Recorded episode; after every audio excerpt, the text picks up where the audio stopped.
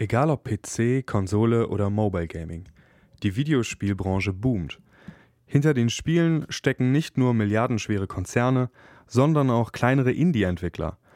In puncto Kreativität und originelle Ideen stehen sie aber den Marktführern nichts nach. Felix und Ferdi von UniFM haben die Freiburger Spieleentwicklerfirma Sticky Stone Studio interviewt. Es geht um ihre Ursprünge, ihre Arbeit und um Möglichkeiten in der Gaming-Industrie Fuß zu fassen. Auf der Comic-Con präsentierten sie ihr neuestes Spiel. Wir sind hier heute mit unserem Spiel Moods. Moods ist ein Action-Roguelike-Game und ähm, ähnlich zu Enter the Gungeon oder Hades, falls ähm, das jemand kennt.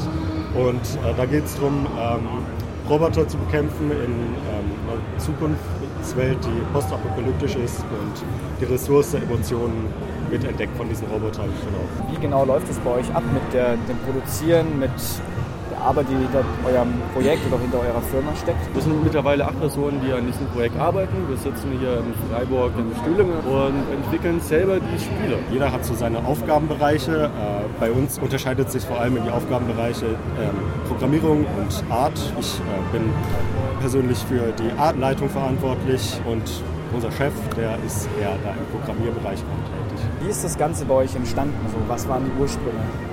Die Ursprünge sind von der Offenburger Hochschule. Das Ganze ist äh, entstanden mit meinem Chef und seinen damaligen Kommilitonen. Die haben das als, als Abschlussprojekt haben sie eine Spielerfirma gegründet und entwickelt. Seitdem haben sich, sind wir gewachsen, die Wege haben sich getrennt, manche sind neu dazugekommen. Und jetzt sind wir stolz darauf, seit äh, 2020 eine eigene GmbH zu haben und jetzt auch in unserem zweiten Spiel dran zu sein. Das heißt, wir sind ein junges Team, das nicht nur Spiele entwickelt, wir entwickeln auch AR- und äh, VR-Apps für die lokale Industrie. Wir stärken natürlich auch den Raum Freiburg und die bieten einfach Möglichkeiten, auch mit der Spieleszene hier in Kontakt zu kommen. Und auch als Studio sind wir relativ alleine hier in der Region und wollen natürlich auch, dass es gefördert wird. Das heißt, wir suchen immer nach, immer nach jungen Studenten, die mal Lust haben auf ein Praktika bei uns. Wie wird man denn überhaupt Spieleentwickler? Ich würde sagen, da führen äh, viele unterschiedliche Wege auf jeden Fall hin.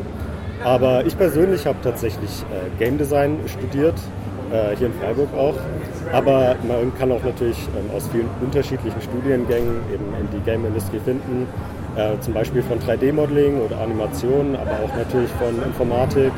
Genau, also es gibt da viele Wege, die in verschiedene Bereiche führen und man spezialisiert sich dann auf einen bestimmten Bereich. Ähm, man sollte es auf jeden Fall ausprobieren, weil ich denke, viele Menschen, die die äh, nötigen Fähigkeiten haben, die äh, sehen sich da eigentlich gar nicht. Also die denken, ja gut, ich kenne mich da sowieso nicht aus, aber ich würde den Tipp da einfach mal geben, es einfach mal auszuprobieren. Äh, jeder Anfang ist da schwer und wenn die Leute sich, also wenn man sich nicht bewirbt, dann kommen auch gar nichts da rein. Also wir haben ja auch das Problem in Deutschland, dass es zwar viele oder einige Spielestudios gibt, die aber viel zu groß sind und man da niemals reinkommt, ohne die Leute zu kennen und Berufserfahrung. Und da sind wir natürlich auch ideal dafür, dass wir Menschen, die sich damit beschäftigen, erst einmal die Möglichkeit geben, überhaupt einmal Fuß zu fassen, schauen können, macht es mir überhaupt Spaß. Aber was besonders wichtig ist, ähm, ist auch wirklich der Antrieb und ähm, die Motivation für Spiele, ähm, Spiele zu entwickeln und auch dass man in seiner, also dass man, dass man wirklich dafür eine Motivation hat, die aus tiefem Inneren kommt, weil ähm, dann ist vieles möglich. Ich kann nur aus eigener Erfahrung sagen, also man lernt extrem viel in der Praxis, was man vorher gar nicht so auf dem Schirm hatte, was alles in einem steckt. Um was geht es euch, wenn ihr das jetzt in wenigen Worten zusammenfassen müsstet? Die Liebe, sich selbst zu verwirklichen und mit Hilfe von Techniken eine Geschichte zu erzählen. Welche Entwicklungsschritte hinter einem neuen Spiel stecken, erklärte uns noch in Kurzfassung Philipp, der Chef von Sticky Stone. Also das allererste ist natürlich äh, die Idee zu haben, die zündende Idee. Dann braucht man dann die Zielgruppe dafür. Und dann muss man wissen, welche, welche Artstyle man haben will, also nämlich 3D oder 2D welche Sounds möchte ich haben, welche visuelle äh, Grafiken möchte ich dazu verwenden.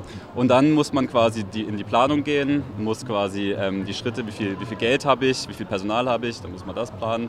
Und dann bis zur Veröffentlichung eben jedes Mal gucken, funktioniert das, sind wir soweit, nochmal neu evaluieren. Und äh, der Release ist nicht das Ende eines Spiels, sondern der Anfang.